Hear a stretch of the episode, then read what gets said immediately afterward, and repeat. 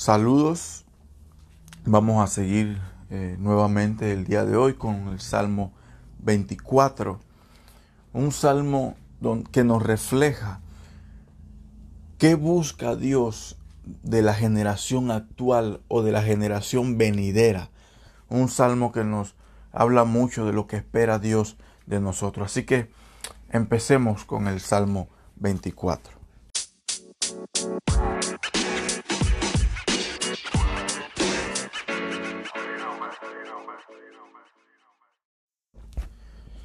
Imaginemos a una, por lo menos una persona que sea perfecta, sin pecado, como nosotros quizás podamos imaginarlo, una persona totalmente santa, que, que, no ha hecho nada o que no, no hace nada. Y creo que es difícil poder imaginarlo desde nuestra desde nuestro punto de vista humano, desde nuestra óptica humana, es difícil poder imaginar, solamente imaginar.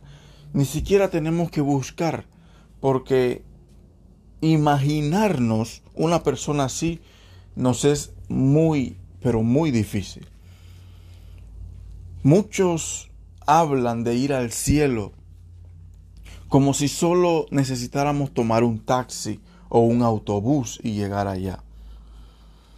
Desde el punto de vista humana, hay que hacer muchas cosas para ir a morar con papá en el cielo. Que para entrar en la presencia del Señor es necesario hacer muchas cosas bien o hacer mucho bien a la gente. Hay quienes lo expresan con sus labios, otros no lo mencionan, pero actúan como si eso fuera la regla para entrar a morar con Cristo. Pero lo cierto es que no es necesario hacer muchas cosas, solo hay que hacer una sola cosa. O más bien, podríamos decir que es necesario ser una sola cosa, ser un hijo de Dios y comportarnos como tal. Fallaremos quizás sí en múltiples ocasiones. Pecaremos toda la vida en diferentes maneras, diferentes formas, pero que no sea algo que busquemos o que anhelemos hacer.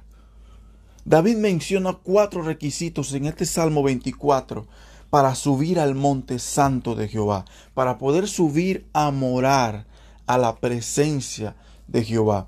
Y estos cuatro requisitos, quizá pudiéramos resumirlo, pero los cuatro requisitos que David menciona en este Salmo 24 es ser una persona limpia de manos, ser una persona con un corazón puro, ser una persona que no viva en vanidad y también ser una persona que no viva en la mentira.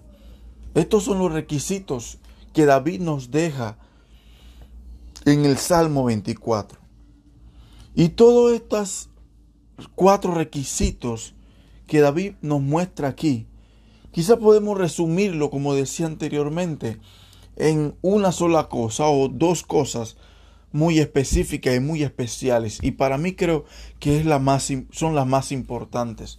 Uno, que necesitamos ser hijos de Dios para poder subir al monte santo de Jehová, para poder morar con Cristo. Necesitamos ser hijos de Dios, pero también necesitamos vivir como hijos de Dios, comportarnos como hijos de Dios. Cristo murió en la cruz por todos para que cuando aceptáramos y aún los que todavía hacen falta, para que cuando acepten su sacrificio en la cruz, podamos vivir, podamos buscar, podamos desear vivir, esforzándonos cada día por ser una persona limpia de manos, puro de corazón, no vanidosa y alejado de la mentira. Eso es lo que David nos muestra en el Salmo 24. Porque el ser hijo de Dios, el llamarnos hijos de Dios o el que Dios nos llame hijos suyos, aun siendo aquí humanos, quizá no implica que vamos a ser ahora lo más santo del mundo y no vamos a pecar nunca. No, seguimos siendo humanos, pero nuestro deseo personal, nuestro deseo interno es muy diferente o debe ser muy diferente a lo que era antes de convertirme en un hijo de Dios. La clave para ir al cielo es aceptar el sacrificio de Cristo en la cruz del Calvario. Y al hacerlo, nos podemos considerar hijos de Dios. Pero seguido a eso, es necesario vivir también desde ese momento en adelante como lo que somos, hijos de Dios.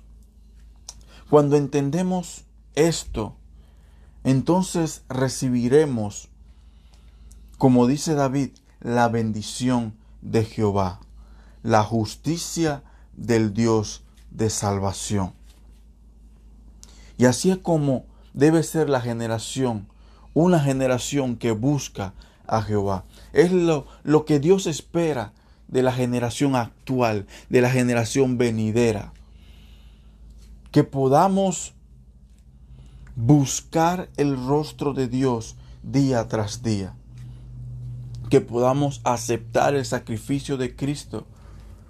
Que podamos ser de bendición a otras personas que podamos ser una generación limpia de manos, con un corazón puro, que no nos echamos en la vanidad y que vivimos apartados y alejándonos día tras día de la mentira.